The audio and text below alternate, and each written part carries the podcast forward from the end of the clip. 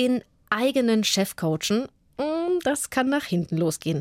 So richtig haarig wird's aber, wenn dieser Chef auch noch der König von Preußen ist, so wie in unserer Geschichte heute.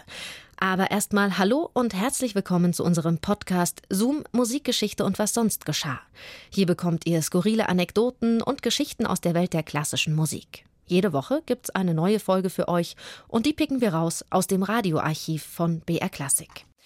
Ich bin Christine und heute geht's um Friedrich II. und um seinen Flötenlehrer. Denn der Preußenkönig, der hat sich für seine Flötenstunden natürlich nicht irgendeinen dahergelaufenen Nobody ausgesucht, sondern einen der besten Flötisten, die es damals überhaupt gab, und zwar Johann Joachim Quanz. Der hat Ja gesagt, als der König himself ihn als Personal Trainer in Sachen Querflöte engagieren wollte. Und klar, es gab auch ein fettes Gehalt und Schloss Sanssouci als Arbeitsplatz.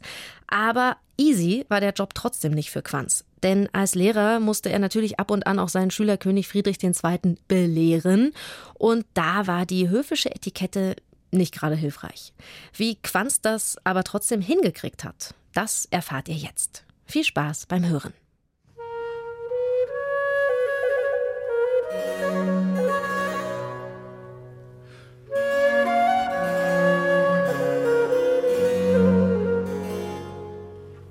Die Kerzen in den großen Wandleuchtern und neben den Notenpulten sind fast niedergebrannt. Die Hofmusiker können kaum noch die Noten erkennen, als sie mit dem Spielen des vierten Flötenkonzerts beginnen. Friedrich II., König von Preußen, lässt sich von dem flackernden Licht nicht beirren. Für ihn ist das Traversflöte-Spielen wie ein Lebenselixier. Dabei liebt er eines ganz besonders: die Kompositionen seines Flötenlehrers Johann Joachim Quanz. Besonders die langsamen Sätze aus einem der Flötenkonzerte, die Quanz für ihn schreibt, genießt er. Die Sätze sind entweder zufrieden ruhig, schmeichelnd oder herzrührend, aber nie klagend oder traurig, denn das liebt der König nicht. Es gehört zu seinen Gewohnheiten, an einem Abend drei oder vier Flötenkonzerte hintereinander zu spielen, die er nie vorher übt. Fast täglich spielt er morgens im Zimmer herumgehend eine Zeit lang vor sich hin oder übt Solfeggien, die er auswendig kann, ehe die Kabinettsräte kommen und ihn mit Staatsgeschäften behelligen. Abends findet dann das Konzert statt, mit dem König als Solisten. Während dieses Konzerts steht Quanz etwas abseits, gibt bei jedem Stück kurz den Takt an und hört dann dem König aufmerksam zu. An der Art, wie Friedrich der Große diese oder jene musikalische Wendung spielt, kann er erkennen, in welcher Laune der König ist. Heute scheint es ihm ganz gut zu gehen. Am Ende des letzten Satzes ruft Quanz laut Bravo. Nur er darf des Königs Spiel loben oder kritisieren. Ein Privileg, auf das Quanz sehr stolz ist.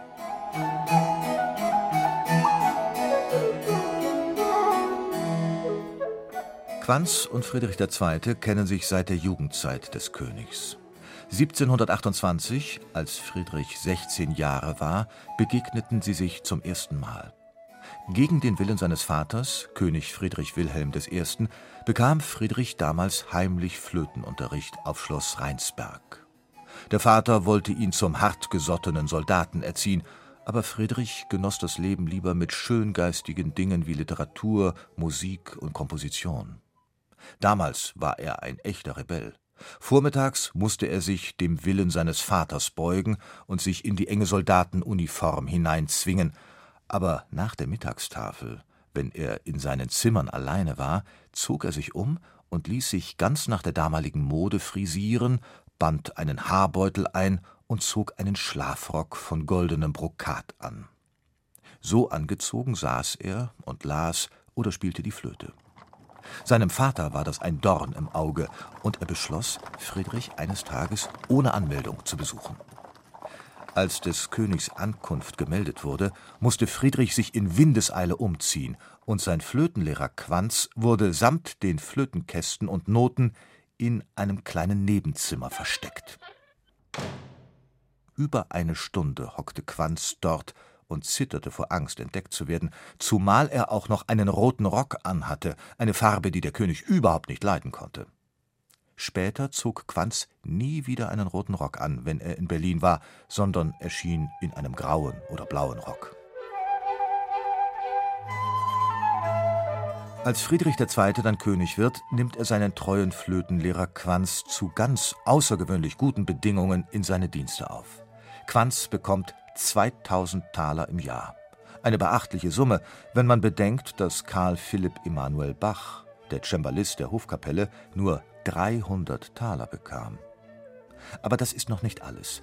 Quanz muss nicht, wie die anderen Hofmusiker, im Opernorchester Dienst tun. Seine Aufgabe besteht darin, täglich mit dem König Duette und neue Konzerte auf der Flöte zu spielen, die Quanz ganz allein für Friedrich zu komponieren hatte. Seine Kompositionen bedeuten für den König den Gipfel an Kunstfertigkeit, den er ihm auch stets extra bezahlte. Auch jede Traversflöte, die Quanz selbst anfertigt, wird vom König zusätzlich bezahlt. Keine Frage, Quanz hat sein Ziel erreicht. Er arbeitet bei Hofe, wo die feinste Musik gemacht wird. Und er hat eine bevorzugte Stellung unter den Musikern Friedrichs des Großen. Dadurch ist Quanz Einfluss auf den musikalischen Geschmack des Königs enorm.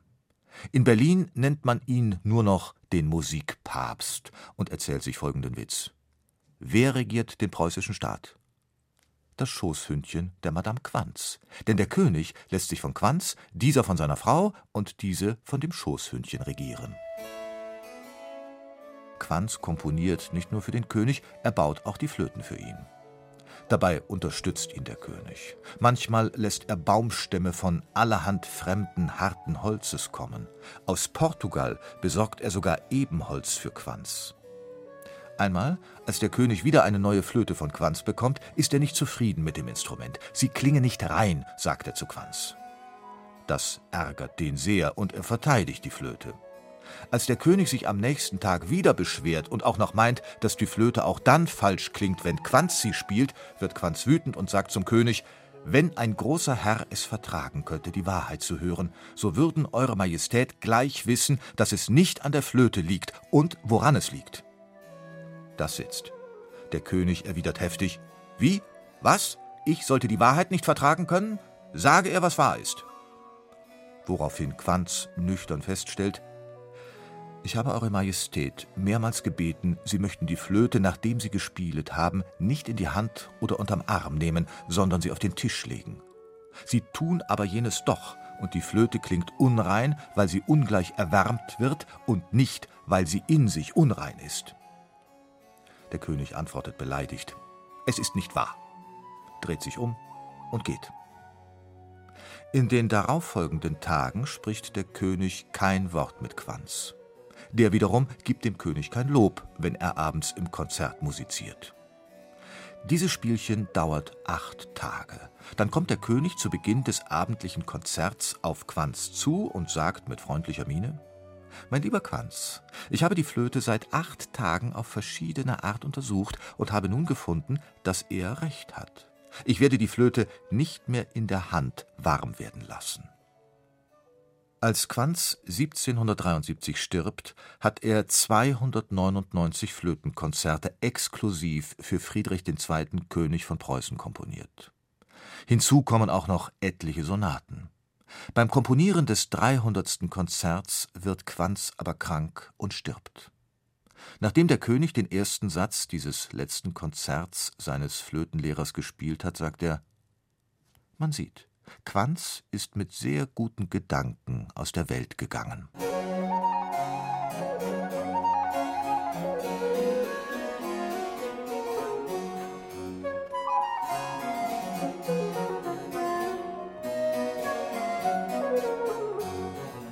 irgendwie ganz süß, diese Beziehung zwischen Friedrich II. und seinem Flötenlehrer Quanz.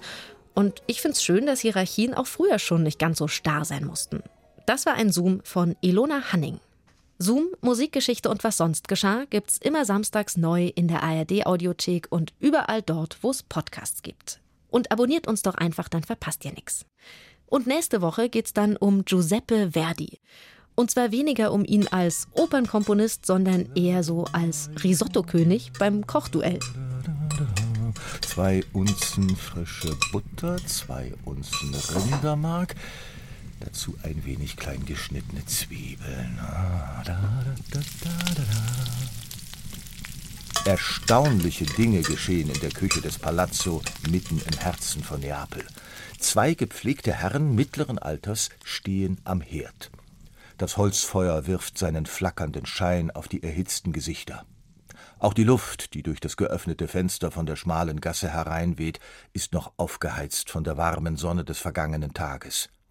Baron Paolo Genovese, der Präsident des Teatro San Carlo, versucht nervös einen Blick über die Schulter des großen, dunkelhaarigen Mannes mit Vollbart zu werfen. Vergeblich.